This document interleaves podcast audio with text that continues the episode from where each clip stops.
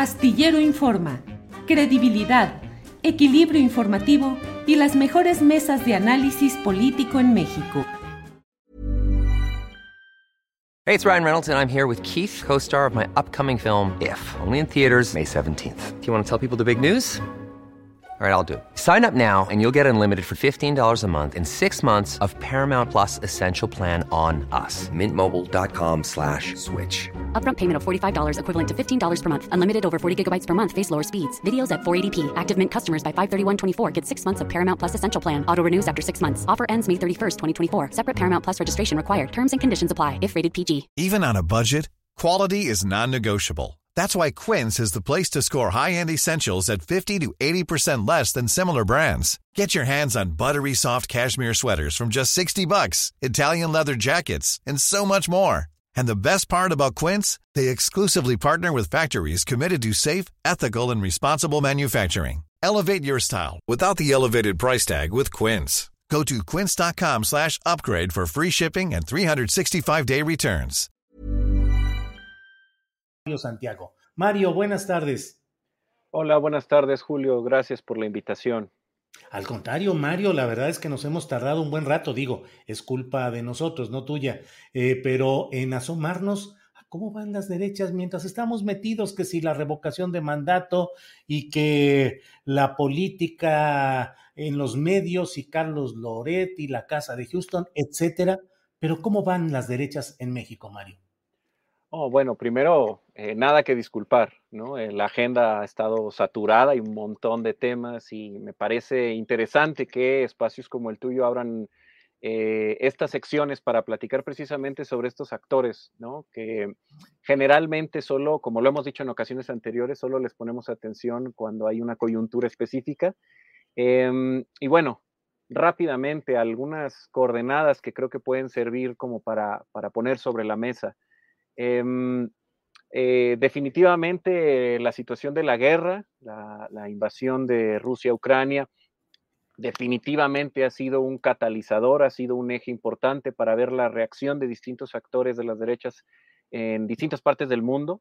Eh, y sobre esto quisiera hacer un primer señalamiento y es que además de que cuando hablamos de actores de derechas hablamos de actos concretos, de decisiones, ¿no? También hablamos de percepciones. Y entonces habría que pensar cómo es que estos distintos actores de las derechas en distintas partes del mundo perciben el fenómeno de Rusia y el, caso de Putin en este momento, ¿no? Y eso eh, nos permite pensar que ni todos están celebrando la, invasión, sino todos están con Rusia, ni todos están tampoco eh, del lado de Ucrania, ¿no? Sino que más bien hay una serie de reacomodos a, eh, a niveles regionales y a niveles locales. Eh, rápidamente, en Europa, por ejemplo, y eso se ha dicho en muchos medios, muchos especialistas lo han señalado, eh, la división política que ha vivido la Unión Europea en los últimos años eh, es un factor fundamental para entender por qué Putin avanza, ¿no? Pero pensando en este tema de las derechas, uno de los elementos que se ha visto en el caso europeo es un crecimiento de nacionalismos radicales, ¿no? Que se expresan en pequeñas organizaciones de rasgos eh, fascistas o, neonazis, pero también que atraviesa distintos sectores del espectro político en varios países de Europa, no necesariamente en versiones muy radicales, eh, y que se ve en, ciertas en ciertos discursos o ciertas eh, manifestaciones en redes sociales, primero de rechazo a la Unión Europea y de reivindicación del nacionalismo, y también de rechazo a los migrantes. Y esto me parece importante porque en el actual escenario de la guerra, por ejemplo, Em, el gobierno inglés, el gobierno británico ya señaló, por ejemplo, que sí puede recibir a algunos refugiados, pero que va a poner límites, porque tiene problemas con el tema de los migrantes. Y eso ha sido combustible para ciertos sectores conservadores y de extrema derecha británicos que han empezado a decir, en efecto, ya tenemos demasiados migrantes, ¿no? Y lo toman como bandera propia. Alemania, que está viviendo un nuevo gobierno, ¿no? Terminó la época Merkel, eh, y que siendo el referente, el líder de la Unión Europea, pues está viviendo ese reacomodo político y su cercanía con Rusia también a partir de la dependencia energética y geográfica, lógicamente, eh, también los pone en otra situación. Recordemos que varios de los partidos y de grupos de la extrema derecha alemana que eh, políticamente varios están proscritos y sin embargo se siguen manifestando abiertamente con simbología eh, neonazi, están en el este de Alemania y están cercanos a las zonas de conflicto. Eh, entonces, esta situación también es un aliciente. En el caso de Francia, pensemos que tienen elecciones en abril y eso condiciona su geometría política. Em, viene la posible reelección del presidente, pero su contendiente más cercana es esta histórica Marine Le Pen, ¿no? Marine Le Pen que es, eh, va a ser, es la candidata del RN, antes Frente Nacional, de una larga tradición de militantes de la, de la derecha y de la extrema derecha, y ese partido se depuró justo para, para ganar más votantes, para presentarse como centro derecha, eh, y sin embargo, eh, Le Pen fue en enero a la cumbre de Madrid, ¿no? Con, que fue convocada por Vox. Entonces, es decir, si tiene un discurso más o menos deslactosado para tratar de captar a un mayor número de votantes, y hay que decirlo, lo ha logrado ante el descrédito del gobierno francés por distintas cuestiones, ¿no? pero sigue teniendo ciertas posiciones radicales, por ejemplo, con respecto a los migrantes. Eh, y alrededor de esa base electoral de Le Pen están estos grupos radicales que fueron depurados del partido, pero que se siguen manifestando, eh, particularmente en contra de las medidas sanitarias, en contra de la vacuna. Es decir, ahí ya tenemos un, eh, un espectro mucho más radical con el que estaríamos familiarizados, entre comillas, al decir extrema derecha. Y el caso de España, que ya lo comentaron ayer un poco, pasó por ahí de, en la entrevista con Agustín Laje, ¿no? Este tema del PP y Vox y que Vox está capitalizando esta situación. Es decir, en enero convocaron a la cumbre de Madrid y se manifestaron abiertamente en contra de Rusia. ¿No? Y ahí lo último que ha señalado Vox, eso me parece muy importante porque las derechas latinoamericanas han hecho eco de eso, es aumentar el gasto en defensa. Están pidiendo que haya mucho más recursos para, militar, para el sector militar en España, para la defensa de la soberanía y de la patria y de una posible invasión rusa. Es decir, esto es poco probable pero están, eh, en síntesis, en ese bloque europeo, están eh, manifestándose y aprovechando la situación de estas extremas derechas europeas para hablar de la soberanía, un poco lo que señalaba ayer este, eh, en la entrevista al AGI, ¿no? la soberanía y la defensa de la nación, frente a esto que están empezando a interpretar como la expansión comunista. Eso para empezar, digamos, por el caso de, en el caso europeo. pues entonces el panorama internacional está muy poblado de esta eh, crecimiento y esta presencia fuerte de las opciones de derecha, de ultraderecha, con elecciones en puerta. Y a México, ¿cómo nos va impactando tanto lo relacionado con Ucrania, Rusia, como estas presencias, bueno, sobre todo la de Vox, que pareciera decidida esta formación ultraderechista española de eh, sentar plaza también en México? Efectivamente, por eso cerraba con el tema de Vox, porque Vox, como lo habíamos comentado en otras ocasiones, es, la es el filtro de todas esas experiencias europeas que son heterogéneas, pero que se encuentran o encuentran elementos comunes. Vox se ha convertido en el filtro que traduce, no solo digamos que traduce al español todo esto, sino que se ha convertido en un nodo que empieza a articular, que convoca la firma de documentos, que manda representantes a distintas partes de, de Europa y de América, y que eh, convoca estas reuniones y que es muy activo en redes sociales y que va construyendo esta especie de, narrativas que, resultan útiles para estas distintas derechas en, en, Occidente.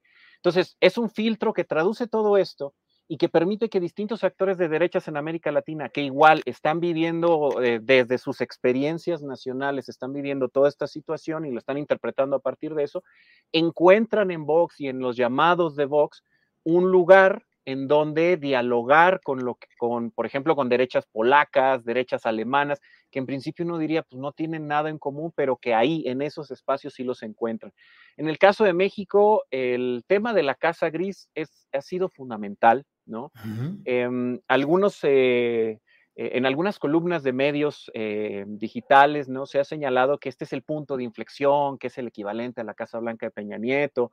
me parece y me sumo a la posición de otros que dicen, mm, no, o sea, esto es llevarlo a otro extremo. Se ha señalado también que los reportajes no tienen el calado de los de la Casa Blanca, ¿no? En fin, sin embargo, toda la polémica que se ha ido extendiendo ya durante varios días, más de, los que me parece el mismo gobierno hubiera deseado, ¿no?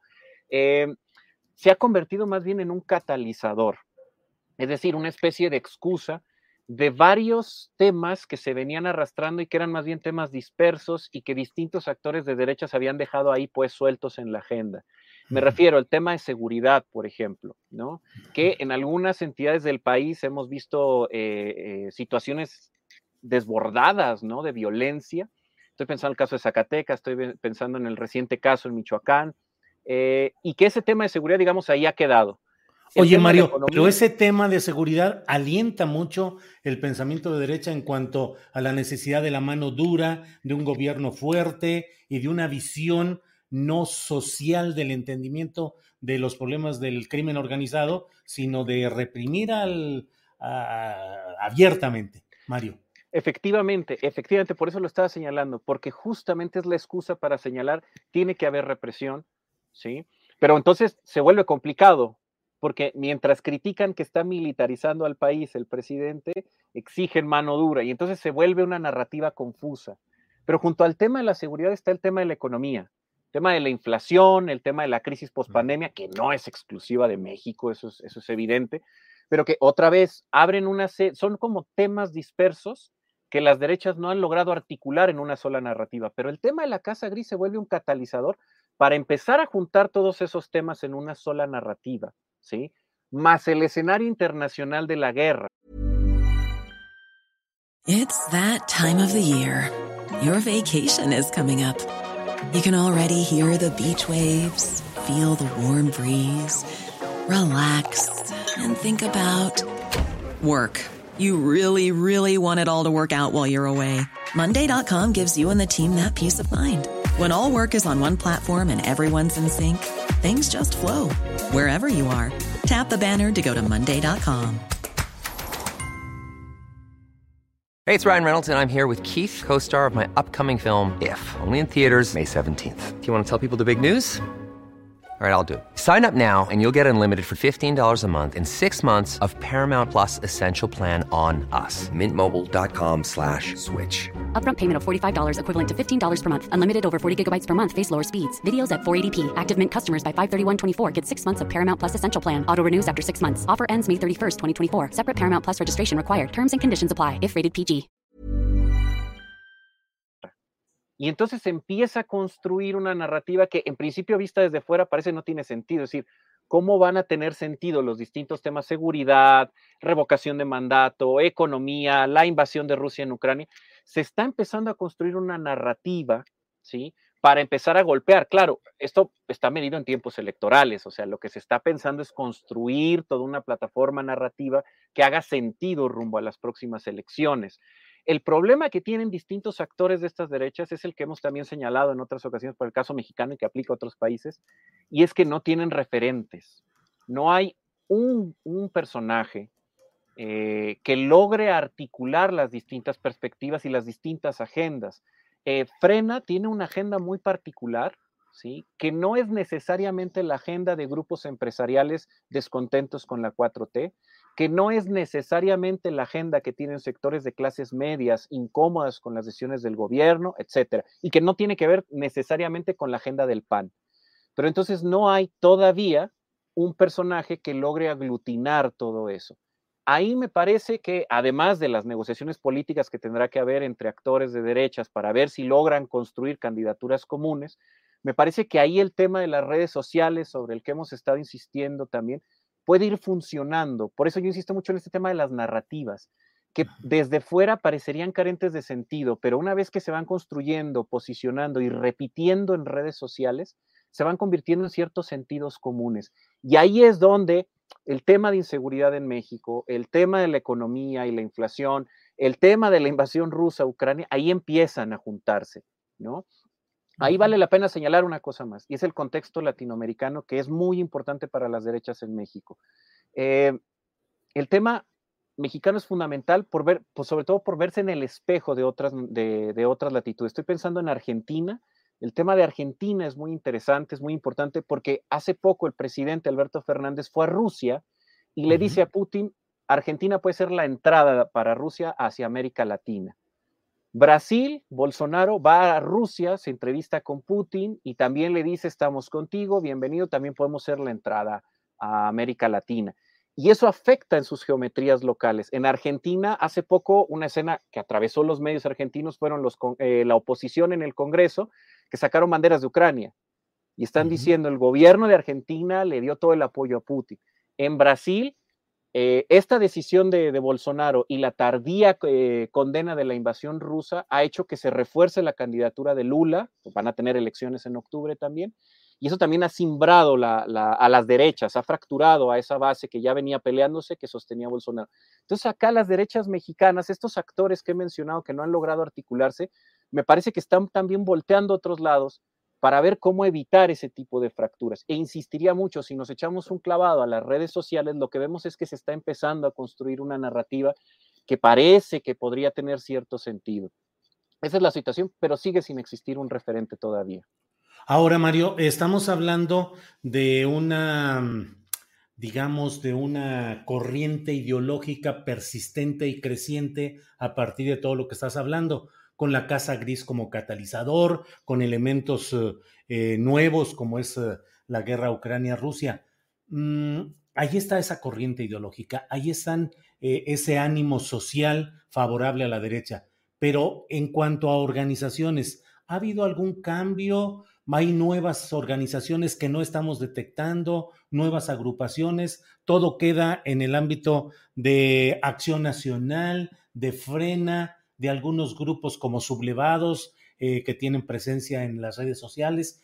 ¿Qué hay de organización por abajo o no hay nada especial? No, sí hay. De hecho, a mí me llamó mucho la atención. Estuve por ahí explorando eh, algunas manifestaciones eh, pequeñitas, ¿no? También hay que decirlo, no son, no son extraordinarias, pero me llamó mucho la atención que este tema del nacionalismo que se volvió a, que está en la mesa ya desde hace unos años otra vez, ¿no? Estos cuestionamientos a la globalización y que se pone otra vez en la mesa a partir de la invasión Rusia, rusa a Ucrania, perdón, eh, me llamó la atención la reacción de grupos y de individuos que se reivindican nacionalistas em, y que han convocado a seminarios, a discusiones, o sea, a cuestiones, digamos, aparentemente eh, baladís, ¿no? Como ah, nos vamos a reunir para discutir algunas cuestiones, nada extraordinario, pero que se reivindican con, el, con la palabra nacionalismo, ¿no? Grupos nacionalistas, no necesariamente católicos.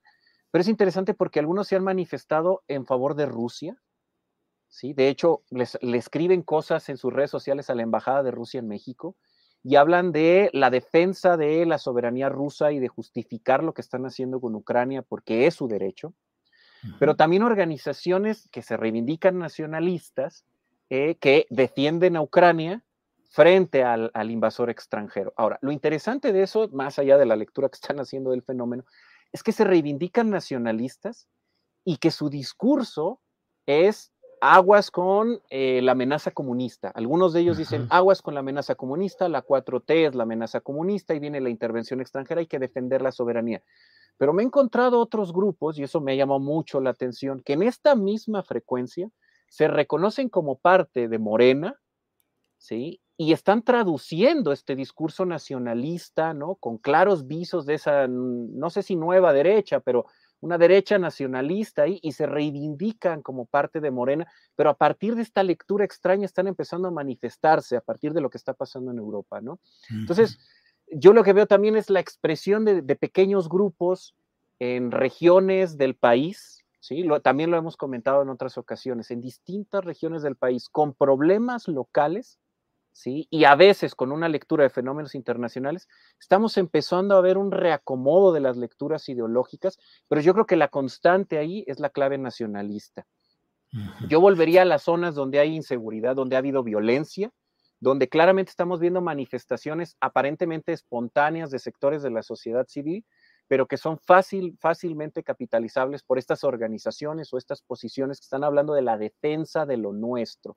Es una forma en que se está traduciendo. ¿Sí? Ahora, Fíjate, Mario, eh, perdón, Adriana Buentello me, me pasa una parte de un punto de la Carta de Madrid que dice que una parte de la región está secuestrada por regímenes totalitarios de inspiración comunista, apoyados por el narcotráfico y terceros países. Eso dice la Carta de Madrid. Sí, claramente. O sea, este tipo de documentos, y, se escuchaba también en la, en la entrevista que, le hiciste a Agustín Laje, a lo que decía Agustín Laje, lo que hay son como grandes matrices, grandes ideas de las cuales ir desprendiendo cosas o lentes para entender, entre comillas, la realidad que estoy viviendo. Esa es la clave de estos nuevos discursos y estas nuevas expresiones. Esas frases, estas ideas, por ejemplo, esto que acabas de citar, si yo en mi localidad veo estas expresiones de violencia, el narcotráfico, me siento agredido y luego veo esto en Internet, no necesariamente la Carta de Madrid, sino que lo veo en un tuit que se está replicando, claro, hay una invasión a la cual puedo llamar comunista, ¿no? Que son los narcotraficantes, es decir, empiezo a hacer un cóctel que me permite, entre comillas, entender lo que está pasando. Ahora, hasta ahí, digamos, no pasa de ser una anécdota y algo curioso. El problema, yo otra vez insistiría en los tiempos electorales, es que cuando se acercan los periodos electorales, las organizaciones, partidos políticos capitalizan esto y entonces pueden volver activas a las personas que asimilan esos sentidos comunes. Ahí me parece que es eh, donde está parte lo, lo, peligroso de estos discursos. Claro, ¿sí? claro.